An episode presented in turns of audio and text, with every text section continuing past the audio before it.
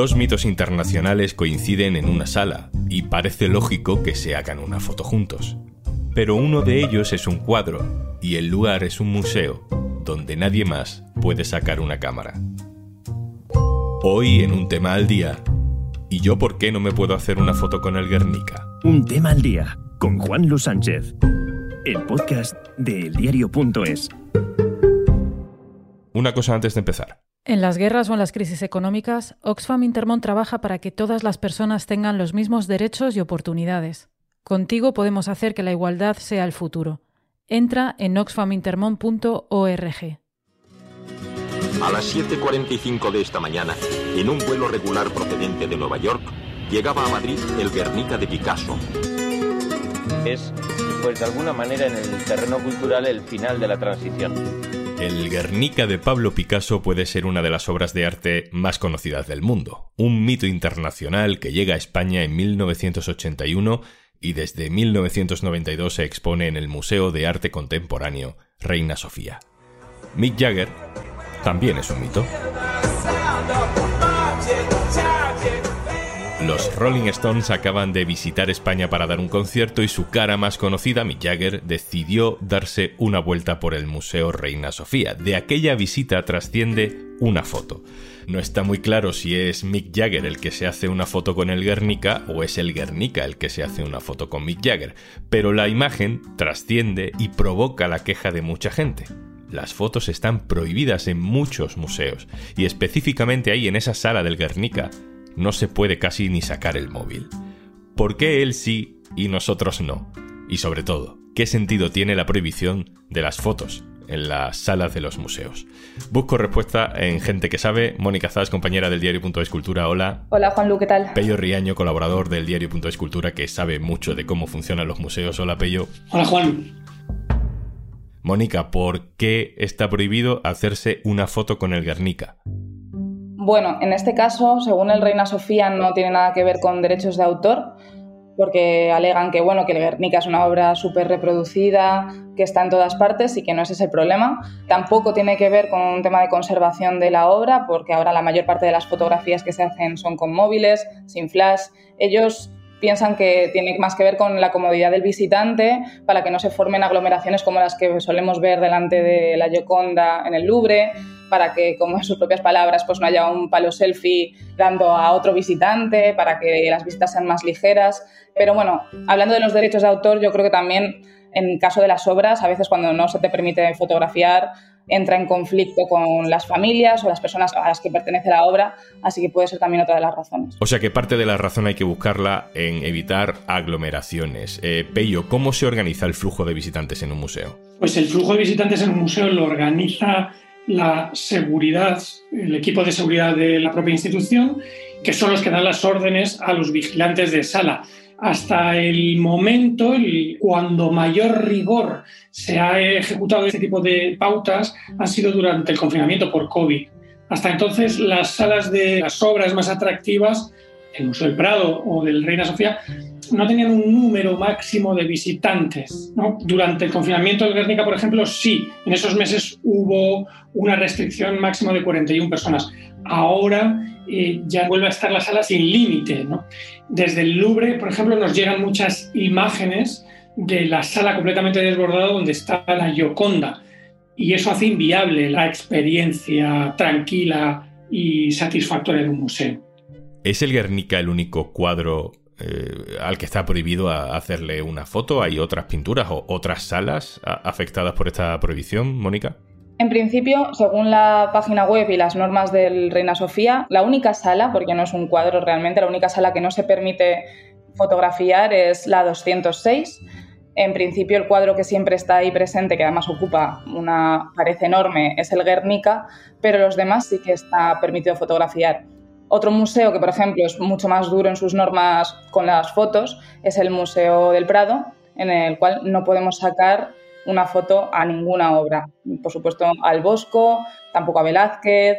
Es una norma que mantienen así y además es que saben que es polémica, pero es que no tienen ningún tipo de, intención de cambiarla. ¿Y cuál suele ser, Pello, el criterio para decidir si se puede o no se puede fotografiar un cuadro? El criterio no está muy claro. En los dos grandes museos españoles, que son el Museo Reina Sofía y el Museo del Prado, está claro que no se pueden hacer fotos en sala.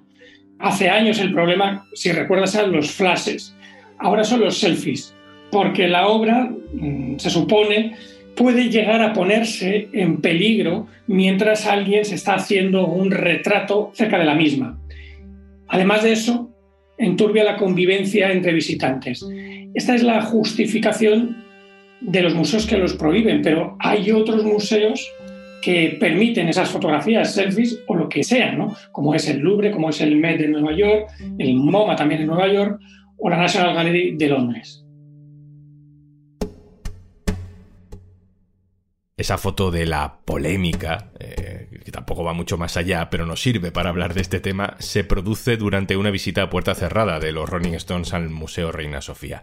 ¿Hay más precedentes del cierre del museo para personalidades, Mónica? Pues sí, bueno, el precedente más parecido es el del actor de Hollywood Pierce Brosnan, que durante la presentación de una película aquí en Madrid ocurrió que también le cerraron el museo, pero en este caso sí que fue un acto promocional del Reina Sofía, fue el propio museo el que publicó luego sus fotos en redes sociales. Ocurrió lo mismo con Mick Jagger, hubo mucha polémica porque se le dejase fotografiarse delante del Guernica y el museo lo justificó diciendo que era una forma de dar a conocer la pinacoteca pues fuera de nuestras fronteras y de la mano de una figura de la cultura conocida en todo el mundo.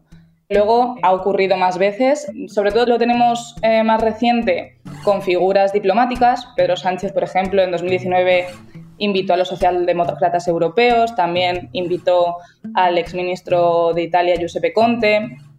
Ha habido también, evidentemente, fotografías de la familia real, las que queramos, también incluso en el Prado. O sea que precedentes hay. Yo no sé si será el caso, pero eh, entiendo que el museo cobra una tarifa especial para visitas privadas, ¿no? Sí, de hecho, todos podemos acceder a una visita privada. En el caso del Reina Sofía es de una hora por las mañanas, de 9 a 10 de la mañana, y son 40 euros por persona, pero no es una visita privada para ti solo porque el grupo mínimo tiene que ser de 10 personas. Por ejemplo, en el caso del Museo del Prado, la visita privada es más larga, son 3 horas y son 120 euros por persona. ¿Qué pasa? Que ninguna de estas visitas tiene nada que ver con la que hicieron Mick Jagger y los Rolling, ¿no? No sabemos cuánto costaría en el caso de que quisiésemos tener acceso libre a cualquier hora, cerrado solamente para nosotros, un museo. En el otro caso, ellos dicen que les mandes un correo para que te den los detalles porque tiene pinta de ser un poco más caro. Un dato relevante que ayuda a entender eh, por qué al principio decíamos que no está muy claro quién se hace la foto con quién, si el Guernica con Jagger o Jagger con el Guernica, es que desde 2016 el Reina Sofía ha perdido la mitad de los visitantes y que eso no se ha recuperado, sino todo lo contrario, eh, durante la pandemia. En 2021 llegaron al museo 1.650.000 visitantes. En 2019 habían sido 4 millones y medio. Mónica, ¿tú ves que es un privilegio dado a Mick Jagger que se fotografíe con el cuadro detrás o es un privilegio para el Reina Sofía que Mick Jagger suba eh, a sus redes sociales esta foto?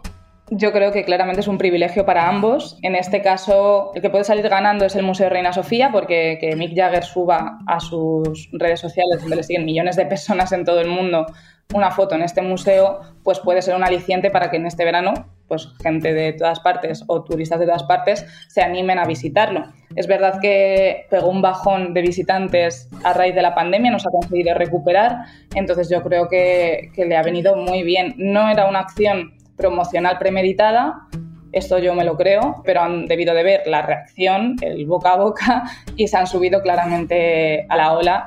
Y de hecho, incluso hace poco, la directora de la patronal del Reina Sofía publicó una crónica en primera persona sobre cómo ella le mostró algunas de las piezas más importantes a los Rolling y para ella fue un sueño. O sea, es todo un acto promocional. ¿Y tú, Pello, le ves sentido a esta polémica? Yo creo que sobre todo si hay polémica en los museos españoles es la falta de vigilantes de sala de los museos estatales.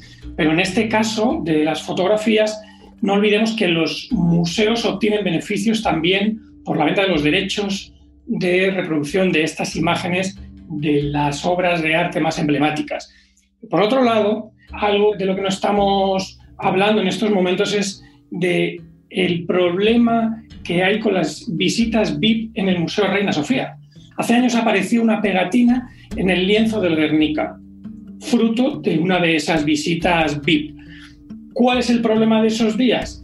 Que no hay vigilantes de sala, porque el martes el museo descansa, el equipo descansa, el equipo de vigilantes descansa y el comité de empresa ya entonces, hace siete años, solicitó que se dejaran de realizar este tipo de visitas VIP sin responsables en sala para garantizar la seguridad. La experiencia del selfie puede desagradar a la comunidad de visitantes, pero tampoco es agradable eh, que un vigilante vaya pegando gritos a diestro y siniestro por la sala. Tampoco esa prohibición tan agresiva ayuda a la convivencia. Pello Riaño, muchas gracias por estar con nosotros. Muchas gracias a vosotros. Mónica Zas, gracias. Un abrazo. Gracias a vosotros.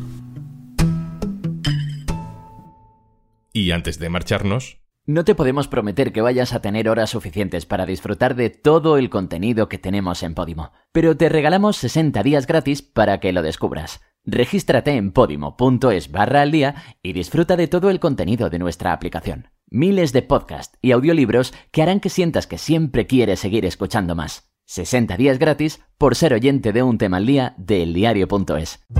Esto es Un Tema al Día, el podcast del diario.es. Puedes suscribirte también a nuestro boletín, encontrarás el enlace para hacerlo en la descripción de este episodio. Este podcast lo producen Carmen Ibáñez, Marcos García Santonja e Izaskun Pérez. El montaje es de Pedro Godoy.